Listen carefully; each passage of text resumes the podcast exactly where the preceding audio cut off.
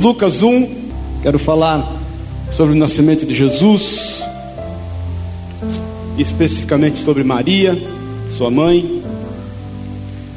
E eu quero começar lendo essa, esse, esse trecho, quando Lucas, antes de relatar, ele vai testificar daquilo que ele está falando. Versículo 1 diz assim: Visto que muitos houve que empreenderam uma narração coordenada dos fatos que entre nós se realizaram. Versículo 2: Conforme nos transmitiram os que desde o princípio foram deles testemunhas oculares e ministros da palavra.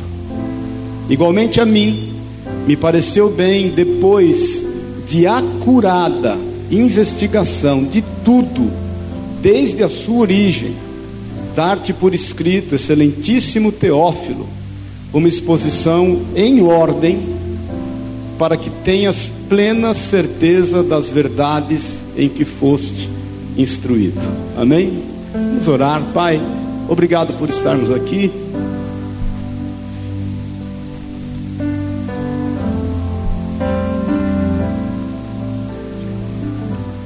Obrigado pela tua palavra. Obrigado porque o Senhor é um Deus de cuidado, realizador de sonhos e de desejos. O Senhor é cumpridor das suas promessas. E o Senhor é fiel em todas as coisas. Obrigado porque um dia o Senhor levantou esse homem, Lucas, pai, médico, e fez um, uma reportagem, levantou acuradamente, com todos os detalhes, aquilo que está diante dos nossos olhos, desvendados pelo Teu Espírito Santo. Que nós saibamos, Pai, aproveitar ao máximo tudo quanto está escrito nesta palavra, desde o início, desde o Gênesis até o final de todas as coisas, narrado por João, Pai. Por isso, em nome de Jesus, fala aos nossos corações, que a tua palavra seja o rema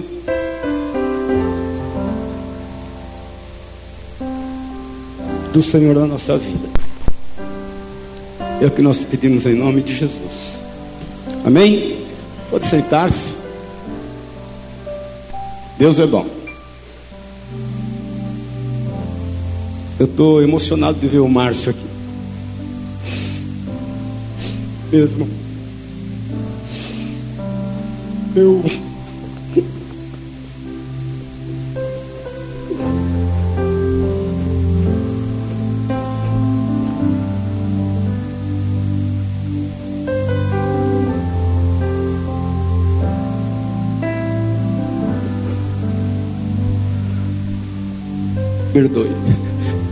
Estava no começo do culto vendo a Larissa orar e se derramar diante do Senhor.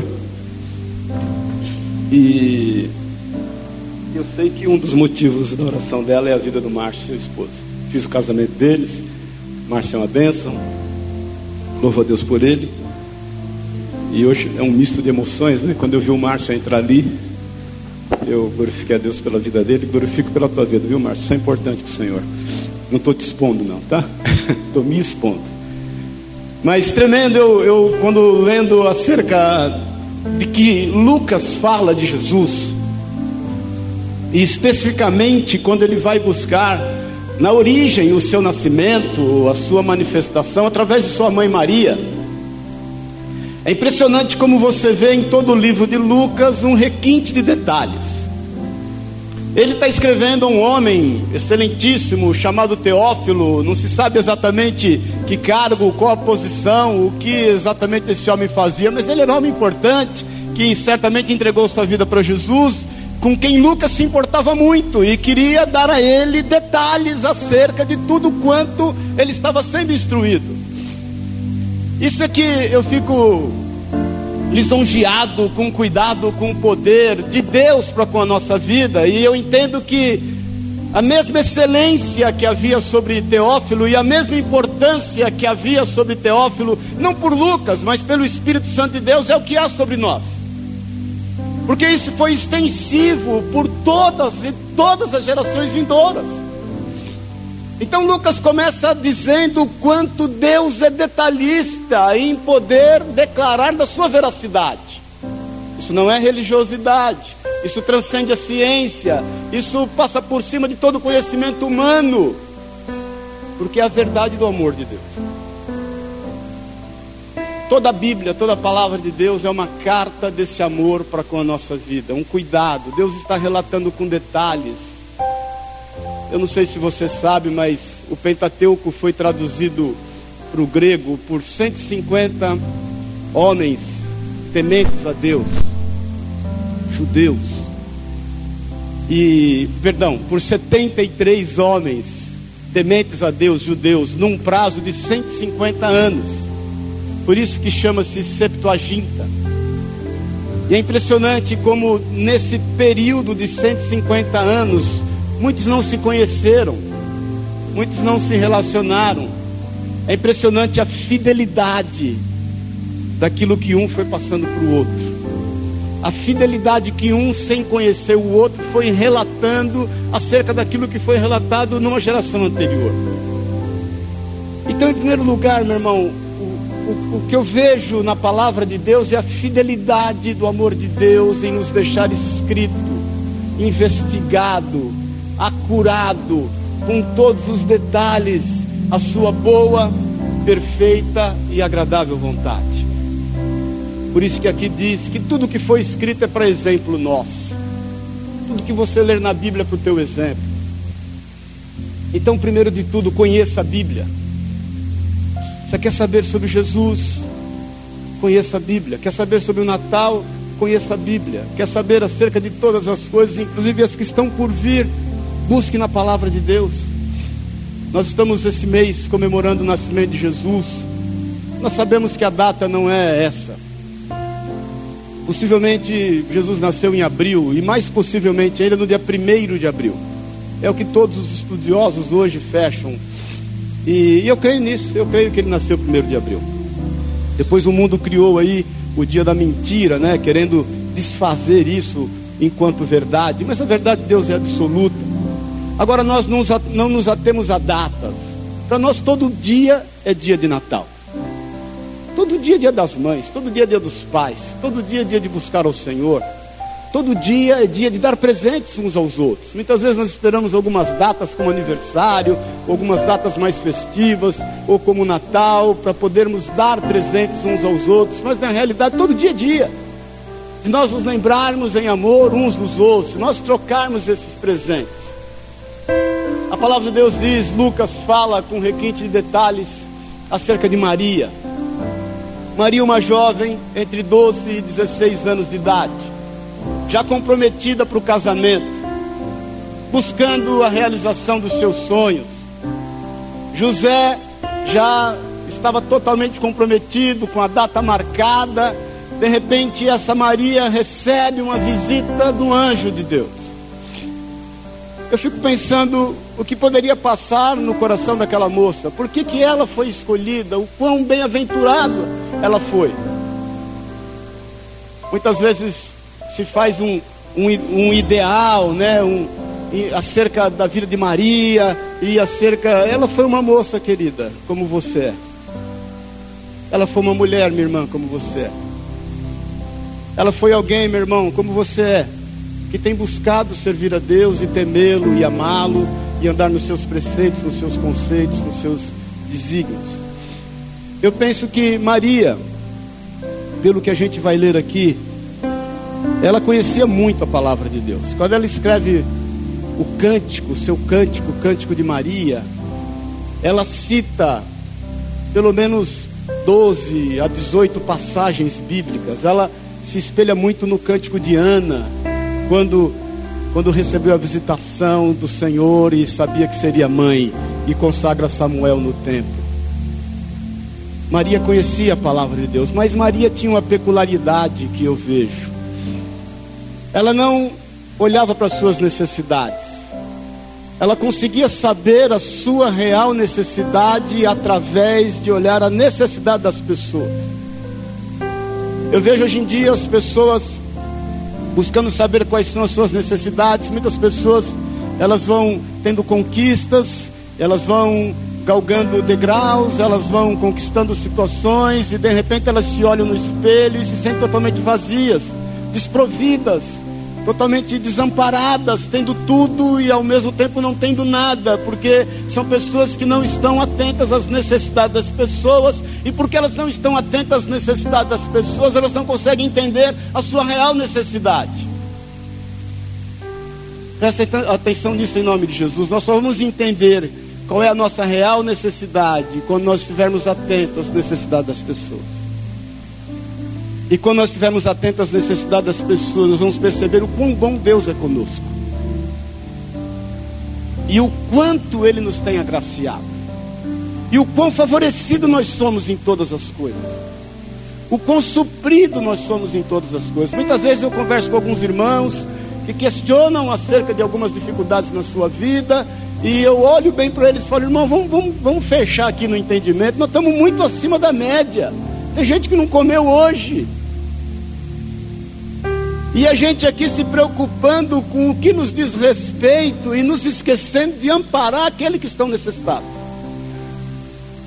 Então, em primeiro lugar, entenda em nome de Jesus, querido, que nós só vamos entender, saber qual é a nossa real necessidade a partir do momento que nós estivermos sensíveis as necessidades daqueles que estão ao nosso redor. Aí nós vamos poder olhar no espelho e saber que, o que realmente nos importa, o que realmente nos é necessário, o que realmente faz parte dos nossos planos, desejos e projetos. Você vai lidar muito menos com frustrações, porque em contraponto disso, se nós não estivermos voltados às necessidades das pessoas, e descobrirmos a nossa real necessidade, nós vamos sempre nos comparar com alguém que possivelmente possa estar já alcançando aquilo que nós desejamos. Quem está me entendendo, diga amém.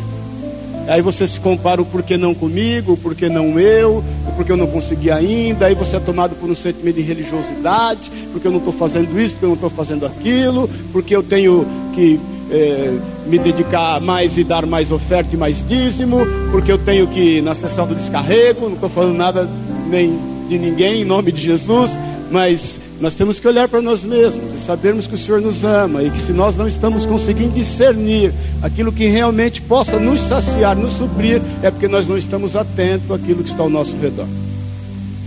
Há mais o que fazer, meu irmão. Fala para o irmão que está do teu lado aí, há mais o que fazer. É só você perceber. Então eu penso que Maria tinha esse sentimento.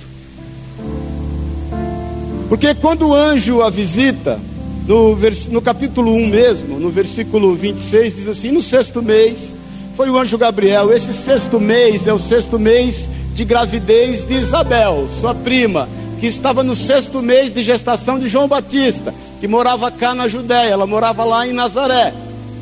E Maria, quando quando engravida pelo Espírito Santo, Deus se refugia na casa dessa mulher, Isabel.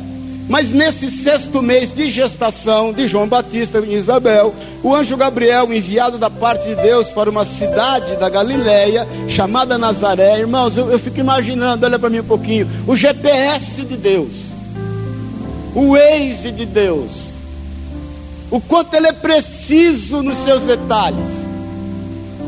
Porque ele envia o anjo com o rumo certo, com o destino certo, com o CEP certo.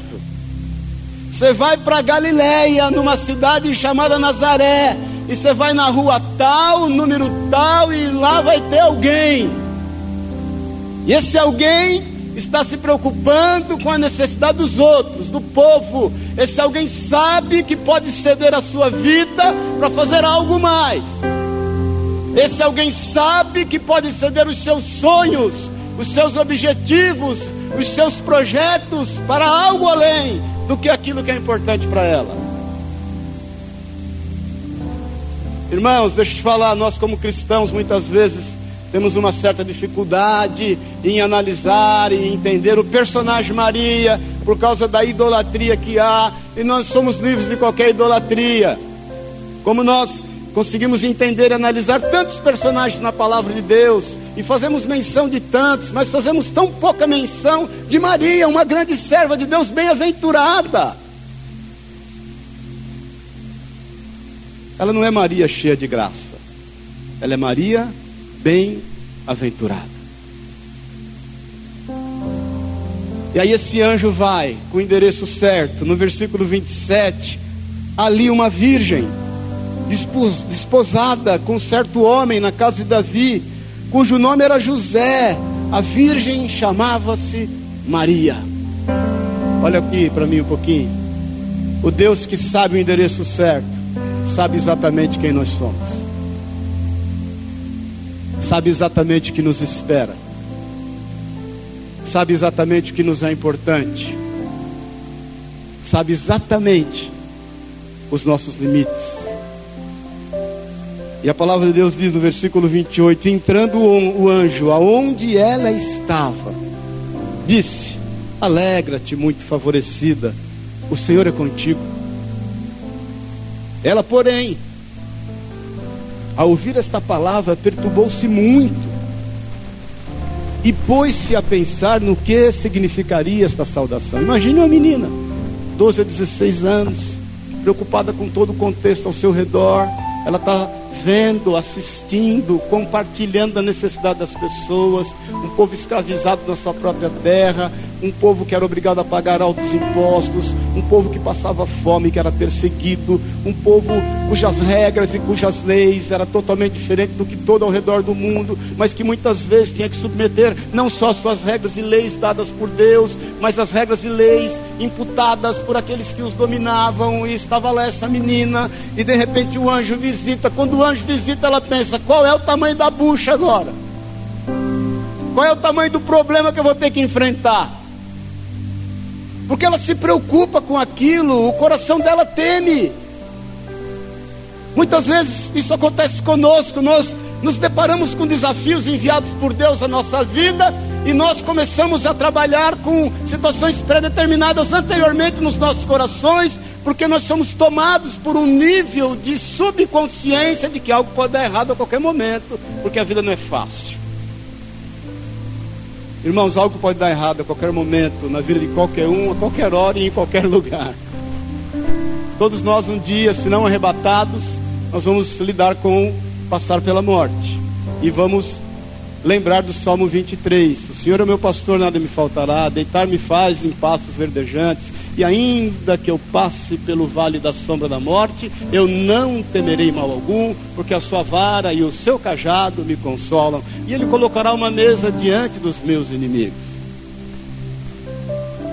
Então Maria, ela é confrontada naquele momento, ela obviamente tem limites humanos, ela tem as suas necessidades, ela tem seus temores, ela tem seus sonhos, ela estava prestes a casar-se, ela estava prestes a realizar aquilo que era o maior sonho de uma mulher e é até hoje, e ela teme, porque ela pensa assim: o que é que vem nesse pacote? O que é que vai vir junto com isso? E o anjo, percebendo aquilo, diz no versículo 30: Mas o anjo disse: Não temas, porque achaste graça diante de Deus. Irmãos, nós somos tomados pela graça do Senhor. Jesus é a graça de Deus. Por que, que Ele é a graça de Deus? Porque Ele nos proporcionou um favor que nós não merecíamos. Aquela cruz que Jesus subiu, querido, e morreu nela, era minha, ela era tua. Jesus não tomou por usurpação o ser igual a Deus, sendo rico se fez pobre, para que nós nele nos tornássemos ricos. Tendo vida, morreu e a tomou de volta, para que nós nele tivéssemos vida e vida abundante. Eu ministrei esse ano todo aqui no seu coração que vida abundante não é o quanto você desfruta da vida não é o quanto você pode alimentar-se da boa vida que Deus te deu, mas é o quanto você pode oferecer àqueles que estão diante de ti, vendo as suas necessidades e entendendo o quanto ele tem sido bom para você. Eu ministrei o ano inteiro aqui para você que nós somos reconhecidos na nossa prosperidade, não naquilo que ajuntamos, mas naquilo que nós podemos distribuir, naquilo que nós devemos dar.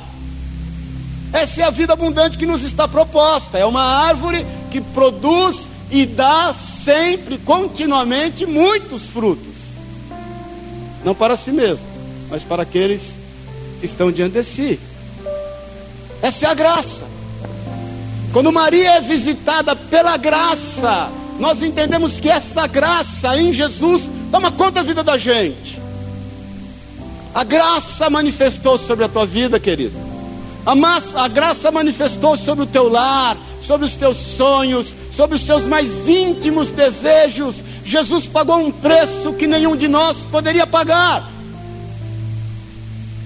Ninguém o matou, ele entregou-se a si mesmo, de livre e espontânea vontade. O Pai deu a ele autoridade para entregar a sua vida e tomá-la de volta. Essa é a graça. Mas é a graça que visita aqueles que estão ligados, antenados, não a sua necessidade, as necessidades das pessoas. A graça que visita aqueles que estão dispostos, mesmo tendo muitos sonhos, a poder abrir mão deles. Porque, como diz Davi, a graça é melhor que a própria vida. Então, todos os teus sonhos, todos os teus desejos, todos os teus projetos, tudo que se almeja é muito bom, isso é a vida.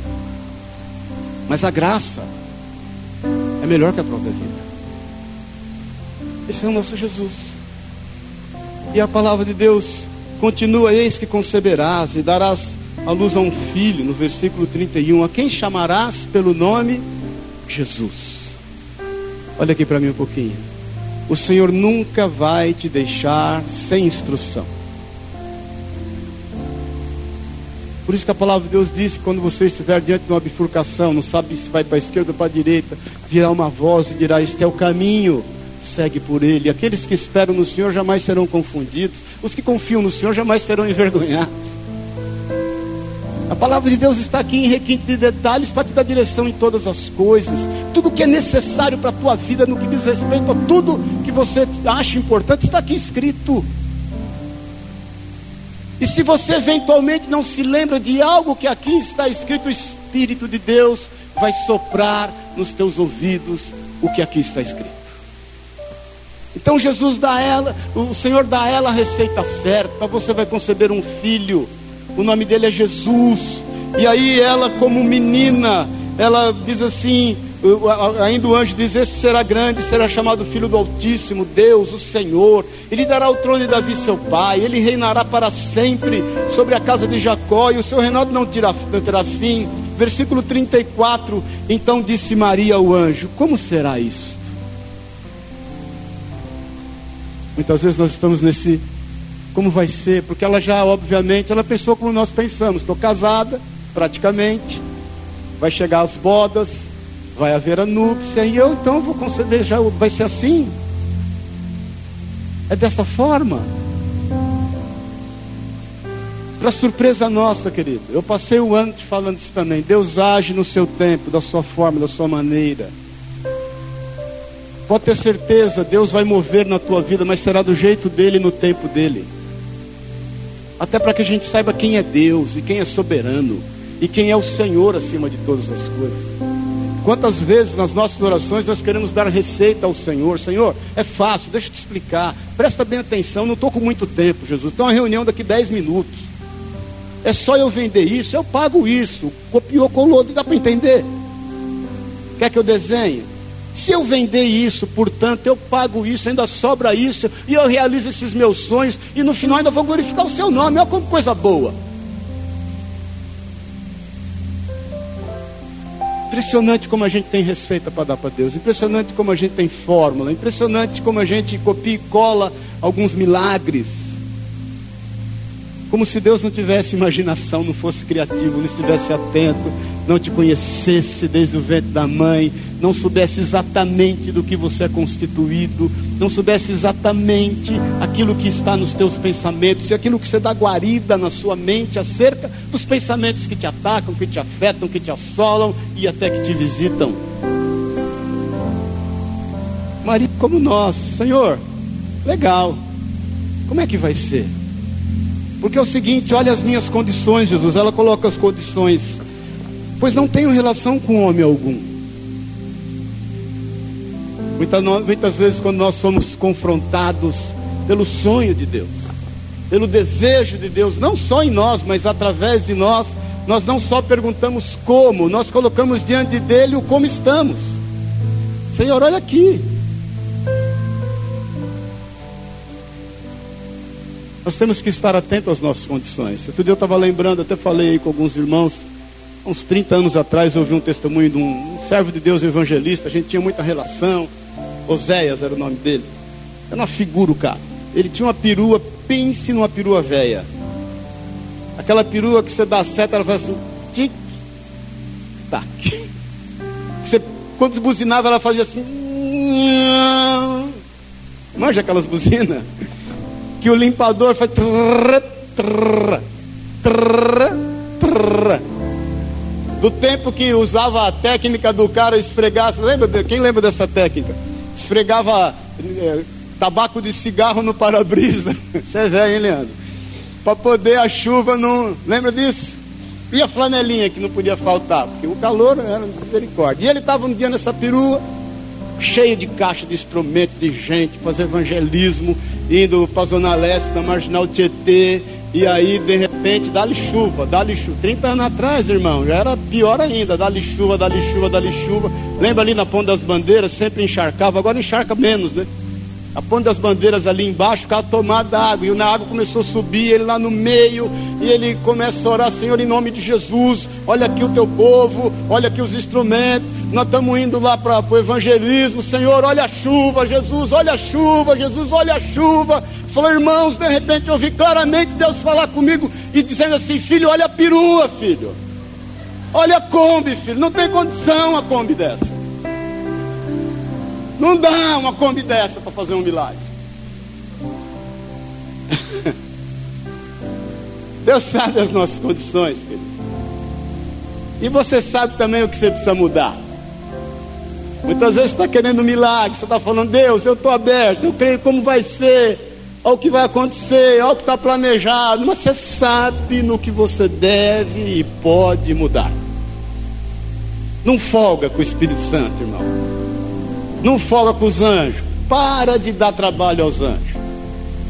Eu orei muito pelo Bubu, que tinha mania de ser o Bruno no asfalto. O Bruno é piloto de corrida, o Bubu, que é Bruno também, confundiu um negão alto com um branquinho de olho verde baixinho, eles meio que trocavam personalidade, e o Bubu andava na Castelo como o, o Bruno anda em Interlagos. Não ia dar certo. Quase o Senhor, Bubu. E muitas vezes eu com a Sueli, nós orávamos por ele, e ele se converteu, querido, como Deus é bom. Hoje ele anda comportado ou não, Bubu? Fala aqui, irmão. Amém? O que está faltando vai remendar em nome de Jesus. Então não folgue com os anjos. Não dê trabalho aos anjos. Maria era uma moça voltada às necessidades das pessoas, disposta a servir a Deus e disposta, inclusive, a abrir mão dos seus sonhos, porque ela fala: Como vai ser? Eu estou desposada, será que vai ser dessa forma? Respondeu-lhe o anjo, versículo 35: Descerá sobre ti o Espírito Santo, e o poder do Altíssimo te envolverá com a sua sombra. Por isso também o ente santo que há de nascer será chamado Filho de Deus. E Isabel, tua parenta, igualmente concebeu um filho na sua velhice, sendo este já o sexto mês para aquela que dizia ser estéril. Porque, versículo 37, para Deus não haverá impossíveis em todas as suas promessas. Então olha aqui para mim, para Deus não há impossíveis. Não importa quais são os seus sonhos, seus planos, seus projetos, a vontade de Deus vai prevalecer. É muito melhor e muito mais fácil você dedicar a sua vida ao Senhor e alinhar aquilo que você tem sonhado com os sonhos dele, do que você estar brigando para conquistar os teus sonhos. Eu vejo irmão que faz jejum para mudar o coração de Deus. Irmão, jejum não é para mudar o coração de Deus, é para mudar o teu coração, para quebrantar a tua vida, para você estar sensível à voz do Senhor. Eu vejo irmãos que traz oferta na casa do Senhor e é o seguinte, ele comprou Deus na sua promessa. Ele faz questão de colocar diante de Deus, Senhor, ó aqui, ó. Como dizem em Minas, olha aqui, olha para você ver. Para Deus não há impossíveis. E porque não há impossíveis, nem você vai poder conter o agir de Deus na tua vida e o cumprimento das suas promessas em ti. Nem você. Nem você. E aí, diz aqui ainda, então disse Maria: Aqui está a, tua, a serva do Senhor, que se cumpra em mim a tua palavra. Quantos nós estamos dispostos a isso? Senhor, vai ser um forrobodó. O que é que José vai pensar? O que é que minha família vai pensar? O que é que meu vizinho vai pensar? Eu não quero nem ver a cara do meu pai. Até porque, irmãos, aquilo foi íntimo para Maria. Hoje nós sabemos porque Lucas escreve, e certamente Lucas perguntou para Maria. Quando Lucas escreve Lucas e Atos, Maria foi muito responsável em dar a ele todos os dados. Só Lucas escreve o cântico de Maria que nós vamos ler aqui, porque só Lucas buscou nela essa informação. Então fique imaginando o que se passou naquele momento no coração de Maria. Quando ela foi envolvida pela sombra do Espírito Santo, e a palavra de Deus diz que ela se dispõe à palavra, e ela diz aquele anjo e fala ao Senhor: Senhor, que se cumpra em mim a tua palavra. Sabe como foi a, a concepção de Maria, querido? O Espírito Santo libera a sua palavra, que vai lá e visita o óvulo de Maria e diz assim: haja vida. Aleluia. Haja vida em ti. Tudo foi criado pela Sua palavra. A palavra de vida é liberada, o ente santo, Jesus, é concebido naquele momento pela palavra. Rabassore canta. Haja vida. Pronto, concebeu. E ela continuou uma vida como qualquer um de nós continuaria. Se você ler com atenção aqui, depois você vai ver no, no, relato da história. Ela vai e fica na casa de Isabel por três meses até nascer João Batista. O Senhor visita José para dar a ele tranquilidade no seu coração quanto tudo aquilo que estava acontecendo. Jesus nasce em meio a uma grande dificuldade, porque o imperador determina que haja um recenseamento ali em todos os domínios de Roma. E os judeus são obrigados a ir a Jerusalém para esse recenseamento. Vai lá José e sua esposa grávida, já para ter neném. Quando ele chega em Jerusalém, não tem hotel. Aí ele vai até para que se cumprisse as escrituras para Belém, porque Jesus deveria nascer em Belém. E ele, quando chega em Belém, também não tem hotel, não tem hospedaria, não tem lugar para eles dormirem. Eu fico imaginando que José e Maria, naquele instante, poderiam entrar numa crise. Jesus, nós estamos carregando aqui no ventre o ente santo. Eu abri mão dos meus sonhos, eu abri mão de muitas coisas para carregar o teu projeto, aquilo que traria salvação ao mundo, e eu não acho nem lugar para dormir. Para de crise, irmão. Para de crise, irmã. Deus está no controle de todas as coisas. Converta o seu coração ao coração dele. Converta o seu coração ao domínio dele, à soberania dele, à vontade dele. Por que, que nós aceitamos a separação da morte muitas vezes naquelas pessoas que nós amamos? Porque Deus é soberano e nós convertemos nosso coração ao coração dele. Porque nós aceitamos os desígnios de Deus, porque Ele sabe exatamente quem nós somos e nós extraímos disso aquilo que Ele pode dar de melhor para nós e Ele extrai de nós o nosso melhor. Ponto. José e Maria não tinham crise. Aí eles vão dar numa estrebaria. Para um judeu dormir numa estrebaria, irmão, é, um, é um, uma afronta. Junto com porco, com vaca, com tudo. E ali Jesus nasceu assim, querido. Depois dali ele foge por eles voltam e fogem para o Egito, quando Jesus tinha aproximadamente um ano de idade, porque Herodes ficou sabendo que o Salvador nascer e ele manda matar todas as crianças de dois anos para baixo. Quando Herodes morre, eles voltam então para Nazaré. E ali Jesus passa a sua infância, adolescência, até começar o seu ministério. Olha aqui para mim um pouquinho. Deus tem ordem para todas as coisas. Ele sabe exatamente o que está fazendo. Não tenha crises, querido. Não tenha crises. Deus está no controle, Ele te ama. Eu já vi irmãos orarem e me procurarem. Ah, acho que o Senhor não me ama. Irmão, conta isso para mim. Como é que pode um negócio desse? Como é que você descobriu uma equação dessa? Jesus te ama. Ele está no controle de todas as coisas. E Maria, então, quando entende daquela graça, ela escreve um cântico. E nós vamos terminar já. E nesse cântico, ela revela muito quem ela é. E ela revela profeticamente o que Jesus é para nós. Diz aqui no versículo 46.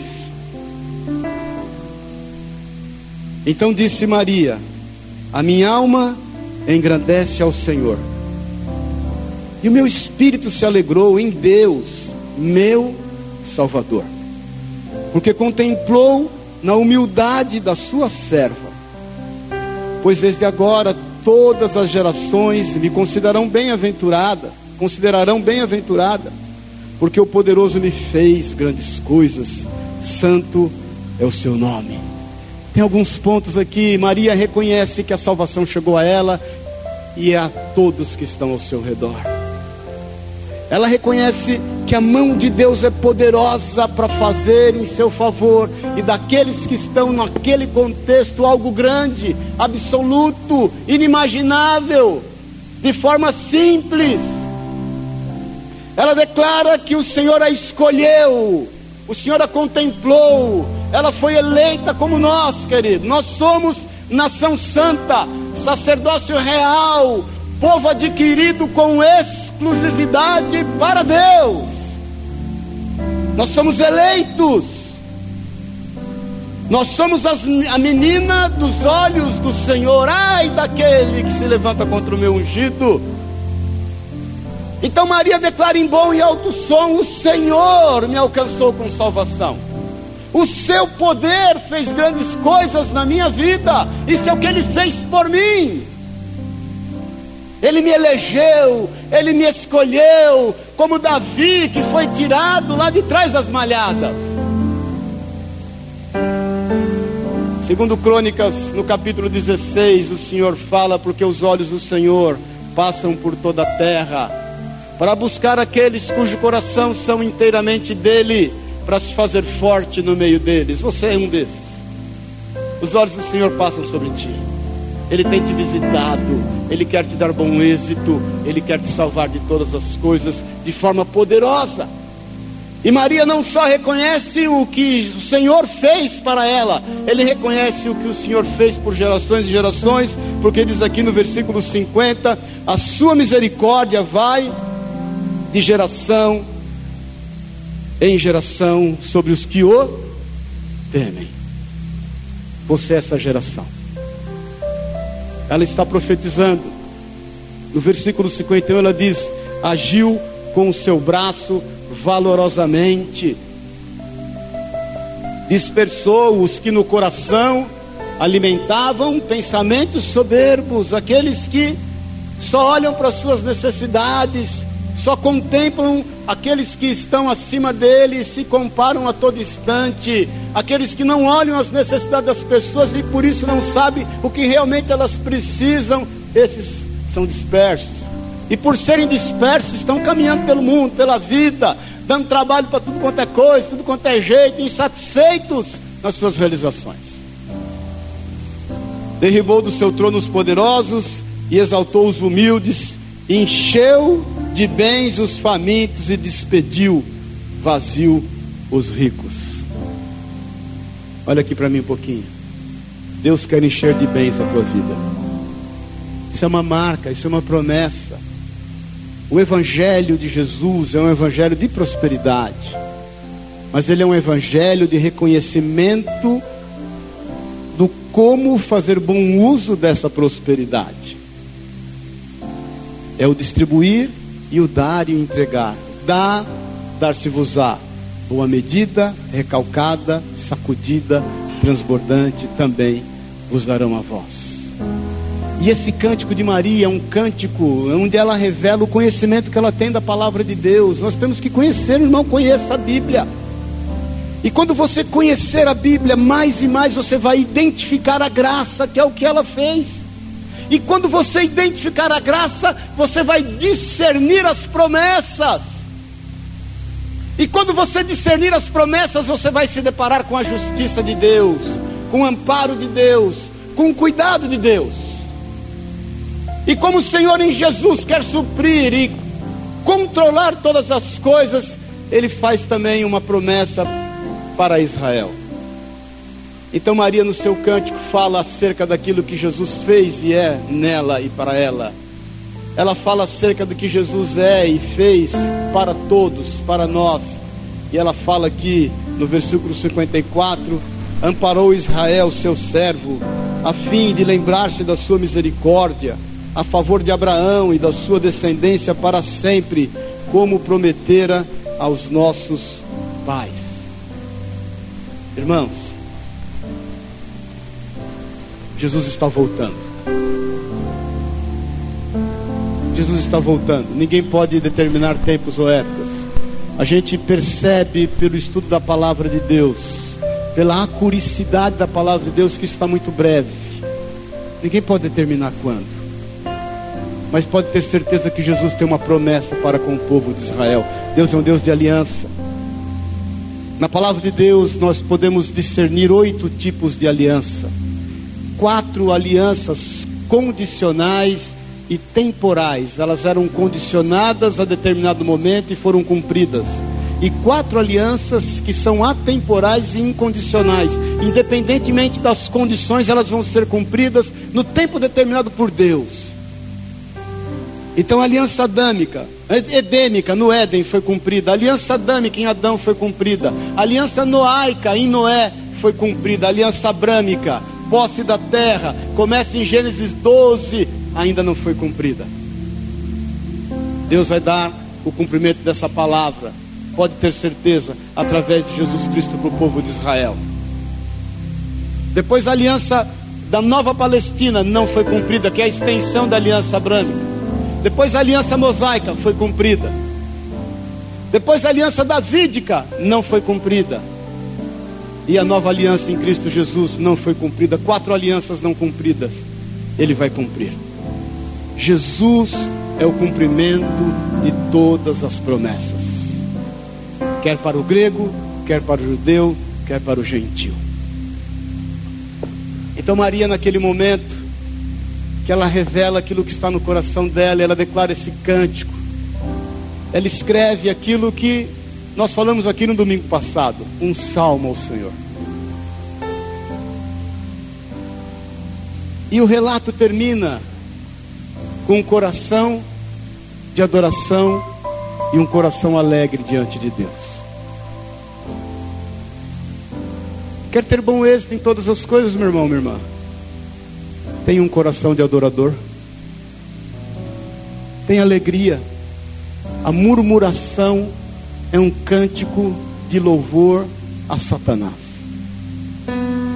Todas as vezes que nós murmuramos, todas as vezes que nós reclamamos, todas as vezes que nós desconfiamos, todas as vezes que nós duvidamos, nós estamos entronizando Satanás na situação que nos diz respeito.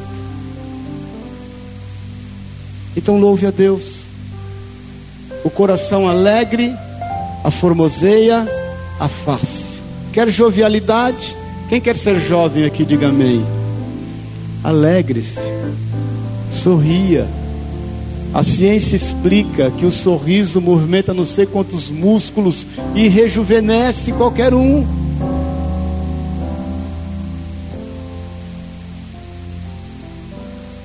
Quantas Marias nós temos aqui hoje? Quantas pessoas nós temos aqui hoje dispostas a entregar a sua vida sem reservas nas mãos do Senhor? Quantas pessoas nós temos aqui hoje dispostas a entender a sua real necessidade a partir do momento, da visão, da ótica da necessidade das pessoas? Eu quero te desafiar nesta manhã a isso. A você reconhecer o quão bom tem sido Deus conosco. Nós vamos celebrar este Natal, irmãos, com alegria.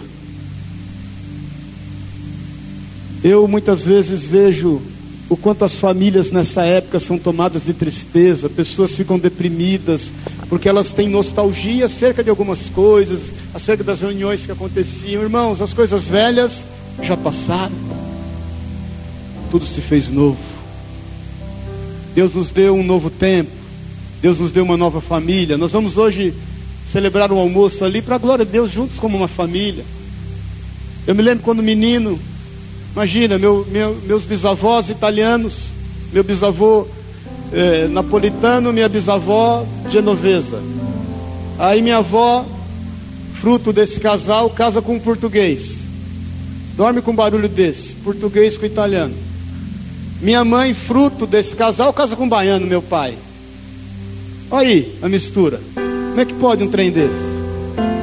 Eu me lembro quando menino tinha as festas de Natal na casa da minha avó, coisa de italiano com português, com baiano tudo junto, aquele rolo, e estava valendo tudo, era uma mesa grande, minha avó teve lá nove filhos, mais os netos, mais não sei quem, imagine como era a mesa. De repente está todo mundo ali conversando, se alegrando, vinha um tsunami de lá. Era uma brigaiada, voava copo de cerveja, cerveja, pernil, frango. Eu olhava aquilo, meu Deus, que que é? Já saía um carregando o outro no tapa, com italiano, com português, com baiano. De repente, tudo acalmava. Passava o tsunami, eu olhava aquilo, meu Deus, dos, que, que, que é isso que eu vim parar? Somos aqui uma nova família. Você pode ter certeza que coxinha não vai voar aqui, pernil não vai bater na cabeça de ninguém copo de cerveja menos ainda. Porque nós somos agraciados por Jesus. Tudo mudou. Quando nós comemoramos o Natal hoje, eu vejo na minha casa e vejo aqueles que querem, quiser passar o Natal em casa, pode passar. Vamos lá, estamos juntos, em nome de Jesus. Se não tiver onde passar, vai para minha casa que nós vamos estar juntos lá. Sempre cabe mais um. Eu já tive quantas vezes Natal na minha casa que nunca teve menos que 100 pessoas. E, e aí eu olho aquilo tudo, vejo aquele povo tudo alegre lá, falo glória a Deus. Deus me deu uma nova família. Deus me deu um novo tempo.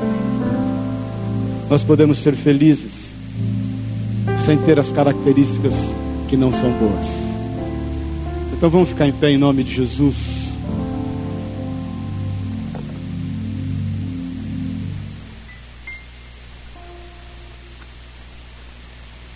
Olha para mim um pouquinho.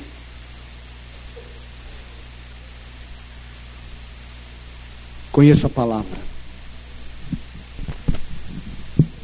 Conheça a palavra. Você quer ter paz no teu coração? Leia a Bíblia.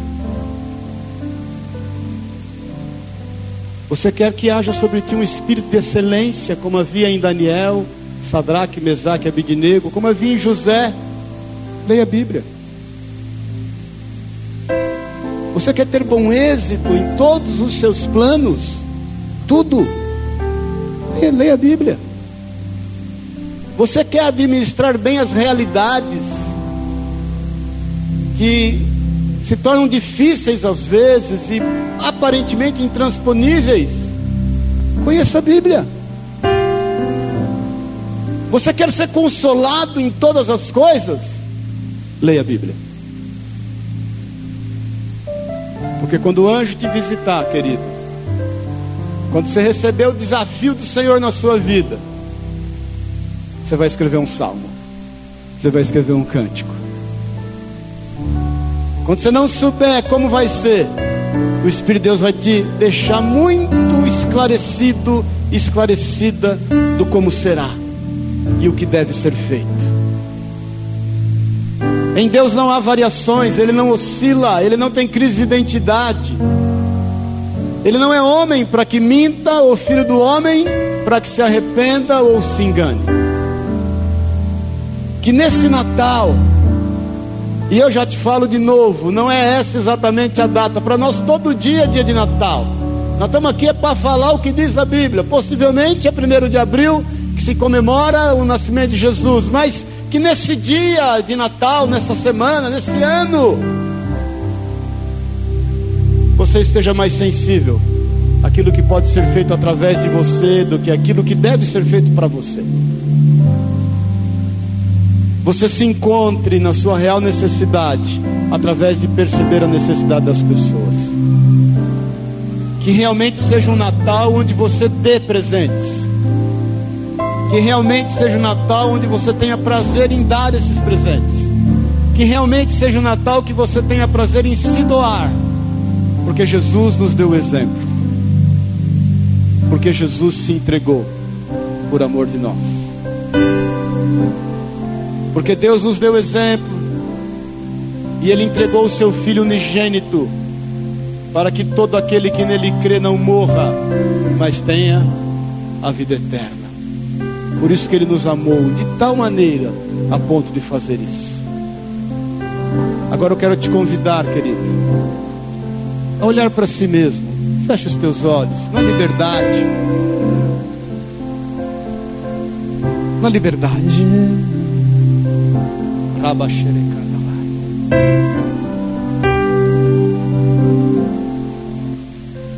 Aleluia.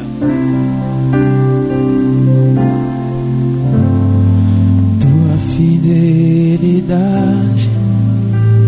é grande. Aleluia. Tua fidelidade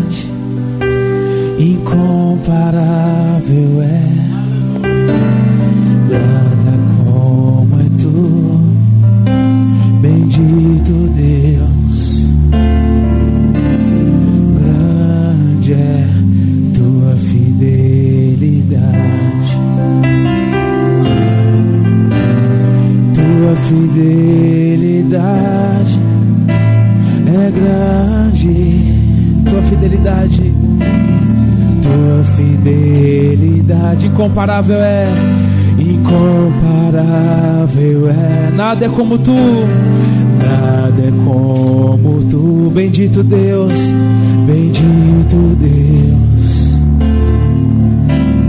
Grande é tua fidelidade. Cante isso mais uma vez. Tua fidelidade é grande. Fidelidade incomparável é.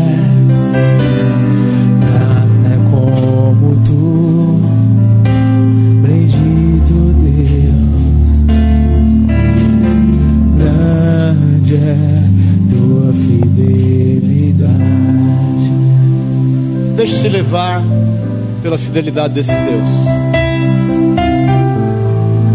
Quando Maria nem sequer imaginava,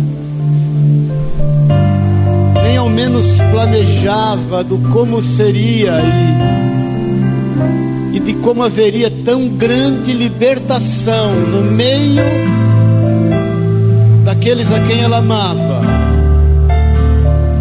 ela recebe a visita do Senhor. O Senhor está te visitando agora, meu irmão, minha irmã. Eu tenho certeza disso. O Senhor está te visitando e dando paz ao teu coração, para que você saiba e entenda definitivamente de que Ele está no controle de todas as coisas. Ele sabe o seu endereço, Ele sabe o seu CEP, Ele sabe o seu nome, ele conhece o teu leito. Ele sabe onde você dorme. Ele conhece o teu levantar, o teu acordar, o teu despertar, o teu andar, o teu agir. Ele te conhece desde o ventre da tua mãe. Ele tem um plano e um propósito, não só em ti, mas através de ti. Então se entregue a essa fidelidade que haja em ti sensibilidade acerca daquilo que está ao teu redor e você vai poder contemplar o quão fiel tem sido o Senhor na tua vida, na tua família, na tua casa, nos teus sonhos. Não tem uma vida medíocre, uma vida onde você só corre atrás daquilo que te é importante, porque a hora que você alcançar tudo, você vai perceber que você não tem nada e que nada pode satisfazer o teu coração. Pare de correr atrás de vento. Isso é uma distração de Satanás, que é o príncipe deste mundo. Foi Satanás que ofereceu para Jesus todos os recursos do mundo. Jesus ofereceu a sua vida. E ele entregou para ti uma cruz aquele que quer me servir, disse Jesus, negue-se a si mesmo, tenha consciência, tome a sua cruz e siga-me. É esse mesmo Jesus que diz: aquele que me serve, aonde eu estiver, ele está, e o meu Pai o honrará. Você foi chamado para segui-lo. É incontestável isso. Você pode fazer o que você quiser da sua vida. O Senhor vai te alcançar. Porque você, você foi chamado para fazer a diferença na sua casa, na sua família, no meio que você vive, por onde você transita socialmente. Você foi chamado como uma carta viva de Deus para esses dias. Você foi chamado como um testamento vivo do amor dele para aqueles que estão ao teu redor. Você foi chamado com letras grandes através da tua vida para que as pessoas saibam que há esperança, de que Ele é fiel, de que Ele está atento. Você foi chamado para que rios e rios e rios de águas vivas fluam do seu interior. Esse é o teu chamado, Maria desses dias. Homem e mulher que dispõe o seu ventre para gerar aquilo que é a vontade do Pai. Homem e mulher que dispõe do seu mais íntimo para ver nascer e florescer a salvação a todos. Jesus é vivo ele já cumpriu o seu propósito, Ele está trabalhando até hoje, Ele cumprirá todas as coisas. Ele tem uma aliança contigo, Ele tem uma aliança com Israel. Você pode ter certeza, tudo irá se cumprir. Tudo irá se cumprir. Agora, no que diz respeito à tua vida, entrega o teu caminho ao Senhor, confia nele porque as demais coisas Ele fará. Creia nisso em nome de Jesus, para que você celebre um Natal, não como todos os outros, mas que você celebre um Natal diferente, que em ti alegria, que em ti motivação de alegria, que em ti o desejo de escrever um cântico, um salmo, que em ti louvor em todo tempo, que você manifeste a unção de ser um adorador, uma adoradora e que isso faça diferença, porque você é sal da terra e você é luz do mundo, por todo o lugar que você passar, em nome de Jesus. Eu quero orar contigo no seu lugar mesmo.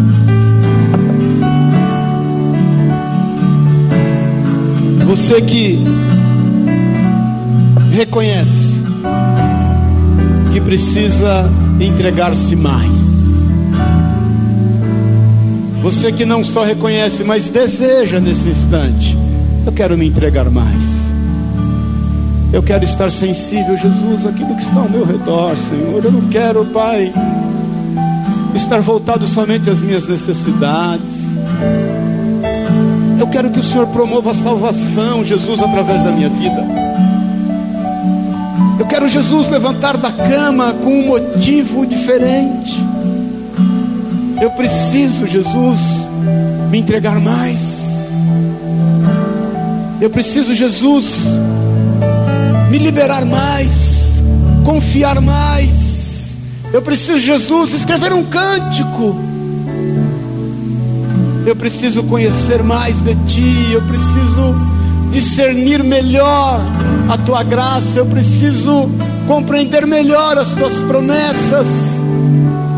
Eu preciso me alegrar mais. Você que sabe disso, levanta na tua, no teu lugar mesmo as tuas duas mãos em direção ao Senhor. Isso é uma entrega. Olha para a tua vida, não se preocupe com quem está do seu lado. Não se preocupe, querido. É você e o Senhor. Ele conhece o teu íntimo, ele sabe o teu coração. Antes que a palavra toque os teus lábios, ele já discerne. Essa entrega para Jesus.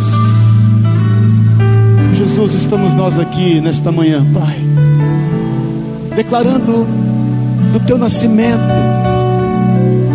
para nós todo dia a dia, Jesus. Esse é o Natal do Senhor.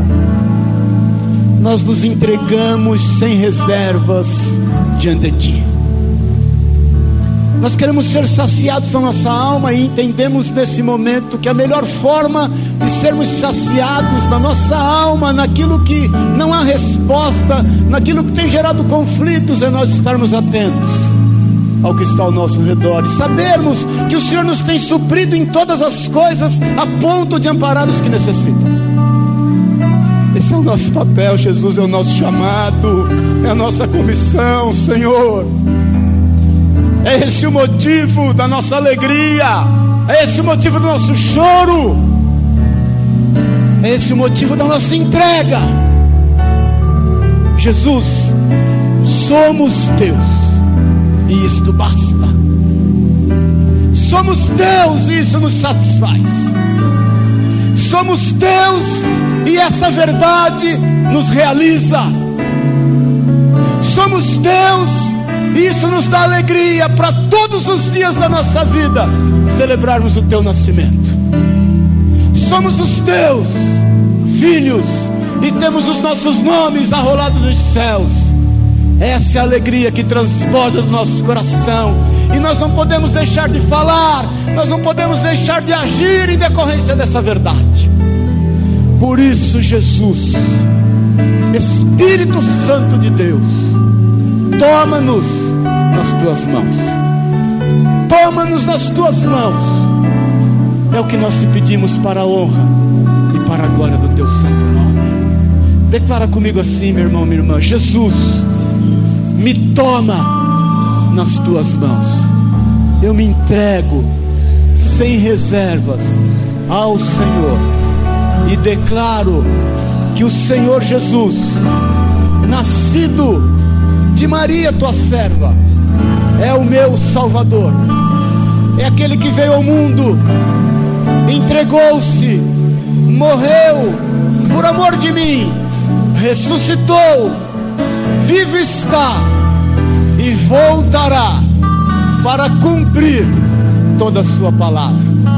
No que diz respeito a mim, Jesus, eu estou nas tuas mãos e eu sei que o Senhor é fiel para cumprir em mim a tua vontade. E aquele que é fiel cumprirá todas as coisas na minha vida e através da minha vida. Em nome e na autoridade de Jesus Cristo, o Senhor. Amém. Amém.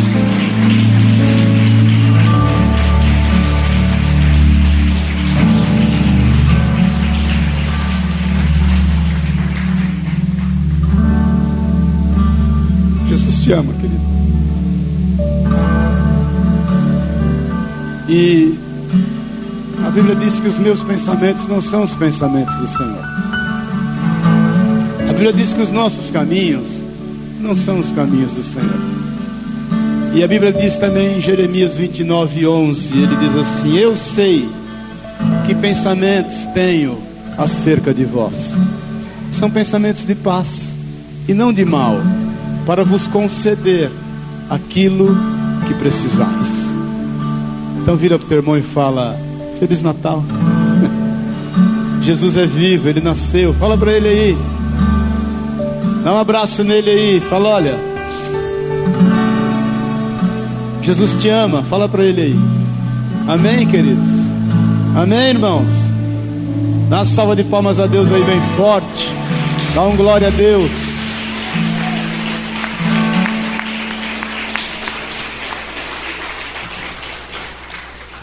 Olha aqui para mim. Deus é poderoso para fazer infinitamente mais do que aquilo que pedimos ou pensamos. Efésios 3:20. Creia nisso. Amém, querido. Nós vamos almoçar já. Põe a mão no estômago aí, tá roncando? Tá? Italiana. Italiana só pensa em mangiare. É, nós vamos orar pelo alimento já, mas só eu quero ouvir o testemunho da irmã Cida antes, que vai dar um testemunho. Senta aí um pouquinho. E nós vamos orar depois pela aliança dela. Nascida é uma serva de Deus, olha, com os pés dourados. Olha que coisa chique. Vem aqui em cima. Amém? Ela quer dar um testemunho? Pode ficar aí. Amém. Paz Senhor a todos os irmãos e irmãs. Olha, eu estou muito emocionada, mas muito mesmo. Deus sabe a minha emoção, a minha gratidão eu tenho por Deus. Deus há muitos anos, já desde 2009, quando eu comecei a vir a Água Viva, eu era uma mulher destruída, uma mulher sofrida, uma mulher que tinha uma, uma família toda destruída. Cada um falava um idioma e era terrível a minha vida. Eu era uma mulher que eu tinha um coração que era detonado. Eu tinha insuficiência cardíaca. E isso é comprovado, que eu já mostrei os meus exames. Enfim, Deus, na infinita bondade dele, me curou. Eu sempre pedia para ele, Deus, me dá um coração novo para que eu possa servi-lo. Porque eu tenho tanta vontade de servi-lo, Deus. Mas como? Eu não aguento estar tá saindo. Eu tomava muitos remédios. E aquela situação que passava pela minha casa meu filho mais velho, como todo, tem muitas pessoas aqui que conhecem a minha história, sabe que meu filho mais velho chegou à água viva detonado. Meu filho era um rapaz drogado, que tinha tantos problemas, tantos problemas. E os anos foram passando, e nós ali sempre orando, eu pedindo para as irmãs, irmãs, me ajuda em oração, irmãs. Eu preciso tanto da ajuda de vocês. Porque eu sozinha, eu não dou conta mais. E nós lá em casa, eu e meu marido também, nós já não, nos dávamos mais bem já também. Tudo por conta também do meu sofrimento, de ver nosso filho naquele sofrimento todo. E ali a gente, eu fui me deixando levar também por o meu filho também, esquecendo também dele. Então isso daí criou um clima muito triste, terrível entre nós. E foi muito terrível, muito terrível mesmo que nós passamos. Mas Deus, na infinita bondade dele, me mostrou o caminho. E eu cheguei à igreja, que nem eu estou falando, detonada. Eu não tinha mais ânimo, eu tinha vontade de morrer mesmo. Tinha dia que eu vinha à igreja por vir, mas chegava e eu falava assim: não, Deus não me ouve. Aí eu voltava para casa, chorava, ficava ali quietinha, só chorando e pedindo: Deus, me dai, Senhor, o que eu estou necessitando, Deus. Eu queria tanto a minha família, Deus. Eu gostaria tanto de ver minha família em paz, meu marido, eu e meu marido, nossos filhos. Como eu queria, Deus, poder ter uma família em paz, livre de tanta perturbação, Deus. E ali foi passando os anos e eu sempre frequentando a igreja e pedindo a Deus e orando, Deus tem misericórdia de mim. E no tempo de Deus, naquele tempo que Ele marcou, a minha vida modificou totalmente. Meu filho, graças a Deus, está lá bem, tem seus tor... lá tem sim, lá de vez em quando tropeça, mas Deus está ali do lado dele e eu e o Pai estamos ali orando, orando e pedindo a Deus que Deus tenha misericórdia. Os outros estão todos bem, graças a Deus. E o Jefferson, para honra e glória de Deus também, ele está ali, graças a Deus, se tornou um homem próspero com a graça de Deus uma pessoa que era tão difícil de se lidar, hoje é um homem tão maravilhoso, tão amoroso para comigo, para com o pai, para com os irmãos. É uma pessoa que está ali pronta a ajudar, a servir. É maravilhoso. Os anos continuou passando. E esse ano foi um ano que eu fiz, dia 7, eu fiz 60 anos, com a graça de Deus. E antes, em outubro mais ou menos, eu comecei a ficar doente doente, comecei a ter problema de saúde, já comecei a ficar, Senhor, tenha misericórdia da minha vida. O Senhor tem me dado as bênçãos que eu tenho recebido, eu recebi tantas suas bênçãos, Deus. Ô oh, Senhor, tem misericórdia de mim, eu quero ficar bem, eu não quero ficar doente. Eu fui ao médico, fiz um monte de exames e nada dava resultado. E eu ali sofrendo e naquela angústia, aquela tristeza. Mas eu clamava ao Senhor: Senhor, tem misericórdia da minha vida. Eu preciso, Senhor, sarar, eu preciso ficar bem, Senhor, para que seja cumpridas as promessas da minha vida ainda. Que eu preciso que o meu marido sirva a Deus comigo, Deus porque esse é o desejo do meu coração. Deus conhece meu coração e sabe o quanto eu amo e eu quero Ele servindo a Deus junto comigo. Mas Deus tão maravilhoso, tudo que eu ouvi dos médicos, nada. Graças a Deus, eu fiz os exames todos e não deu nada, absolutamente nada. O médico falou assim para mim ainda, uma médica, falou: a senhora vai viver para mais de 100 anos, porque a senhora tem um colesterol de 165, a senhora não tem glicemia, a senhora não tem nada, a senhora é como se fosse uma criança, a senhora não tem mais nada, a senhora está de alta, pode ir para sua casa, viver sua vida e seja feliz. Foi o que ela falou para mim. Então eu agradeço muito a Deus por tudo, pelas orações eu agradeço a Deus pela oportunidade de estar aqui com os irmãos e agradeço a Deus também por Deus ter trazido o meu marido hoje ali comigo. E eu pediria que ele viesse até aqui para que o, vocês orassem, o bispo ungisse nossas alianças, que nós fizemos 43 anos de casado.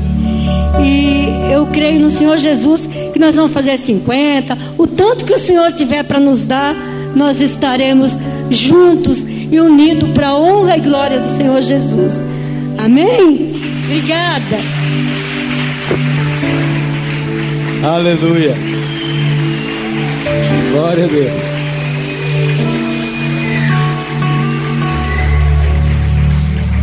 Olha, irmãos, o que vocês estão vendo aqui é um milagre. Milagre. A gente acompanhou a irmã Cida é, em relação ao esposo dela, o casamento. E a gente viu assim o quanto Deus converteu o coração dele a ele, ao Senhor. Converteu o coração dele a ela e, e ela a ele. Deus é um Deus que faz isso, Ele converte os nossos corações uns aos outros, né? E eu me lembro quando ela começou a testemunhar dele mandar flores. Depois você conversa com ele aqui, ele vai te ensinar muita coisa, viu? Como ser lisonjeiro com a sua esposa, né? Uma coisa importante. Esse ano, quando eu fiz aniversário no dia 7, eu pedi para Deus, Deus, eu não quero presente. Porque tudo que materialmente falando, o Senhor tem me dado. Então, eu não quero presente. Senhor, eu gostaria muito que ele, ao invés de me dar flores, chocolate, me dá esses mimos, é sofá, esses mimos todos. Não, Senhor. Eu queria só que ele me falasse que me ama. Só isso, não precisa mais nada. E o Senhor ouviu. Ele me mandou uma mensagem linda que eu mostrei para a pastora Sueli. Linda, linda, linda, linda. E lá ele fala que me ama. Então, amém, Senhor. Amém. Aleluia. Irmãos, olha, nós os homens, nós temos que aprender a escrever menos WhatsApp e mais cartas para as mulheres, viu? A gente está muito no WhatsApp. Eu lembro que a irmã Cida, quando ela falou, ele comprou um sofá novo para casa, eu falei, ih, um milagre. Quando ela falou, ele comprou uma cama nova, eu falei, ih, o negócio está pegando agora. Não quero nem pensar um trem desse. Deus é bom. Amém? Vamos ficar em pé em nome de Jesus. Vamos fazer isso juntos. Cadê as alianças aqui? Amém. Pai, nós queremos louvar a Ti pela vida dos Teus filhos, porque eles são e o que eles representam. Eles representam aqui o que todas as famílias aqui certamente vão viver e já têm vivido em Ti. Benção, bênção do Senhor. O coração do esposo convertido à esposa e da esposa convertida ao esposo e o coração dos filhos convertido aos pais e dos pais convertido aos filhos. Esta é a tua promessa e a tua palavra, porque o Espírito Santo é sobre nós. Por isso nós ungimos, Pai, na autoridade do teu santo nome, no nome do Pai, do Filho e do Espírito Santo, essas alianças, e declaramos, Pai, este casamento nas tuas mãos, mãos restaurado, e este casamento vive, vivendo e fluindo o melhor de Deus. É o que nós declaramos em nome e na autoridade de Jesus, o Senhor. Amém e amém. Amém. Glória a Deus. Amém, irmãos. Vamos, só antes de nós comermos, nós já vamos comer. Eu sei que até alguns irmãos queriam dar testemunho. Deixa eu só te avisar, irmãos. Domingo que vem, cai exatamente dia 25. Então nós não, nós não vamos ter reunião. Nós vamos nos reunir aqui na quinta-feira à noite. Eu gostaria que você viesse e nós vamos compartilhar mais uma vez uma palavra acerca de Natal. Já te falei todo dia, dia de Natal. E aí no domingo que vem a gente não reúne, porque é o domingo de Natal e eu confesso que vou ficar morrendo de saudade de vocês aí, não sei como eu vou fazer. Eu por mim fazia um culto à noite, mas os irmãos aí, né? É, mas amém. E aí na outra quinta, presta atenção no que eu vou te falar, não deixe de vir, não essa quinta agora, venha. Na outra quinta, que vai ser que dia? Qual? Dia 28, 29, sei lá. Porque eu quero te fazer um desafio de nós fazermos um jejum que vai ser na quinta, lá no, no final do ano, na sexta e no sábado. No sábado à noite nós começaremos o culto às 10 da noite, no dia 30. Então, dia 30 é sábado, sexta, 20, 30, 31, perdão. 31 sábado, 30 sexta, 29 quinta. Então, 29 não deixe de estar aqui. Eu quero compartilhar uma palavra com você. E nós vamos fazer um jejum na quinta, na sexta e no sábado nós vamos entregar o jejum. Nós vamos entrar o ano, então, em oração, para quem não for viajar. É, gostaria muito que você estivesse aqui. Então a gente começa o culto às 10 da noite, 10 e pouquinho, vamos, meia-noite nós entramos em oração, consagramos esse jejum e depois nós vamos fazer uma ceia aqui. Do jeito que nós vamos fazer o almoço hoje, cada um vai trazer alguma coisinha aqui, nós vamos juntar os pratos aqui. Todos os anos eu faço isso há muitos anos e é uma benção. Amém, querido? Então, repetindo, quinta-feira agora culto normal, não deixe de vir. No domingo não vai haver reunião.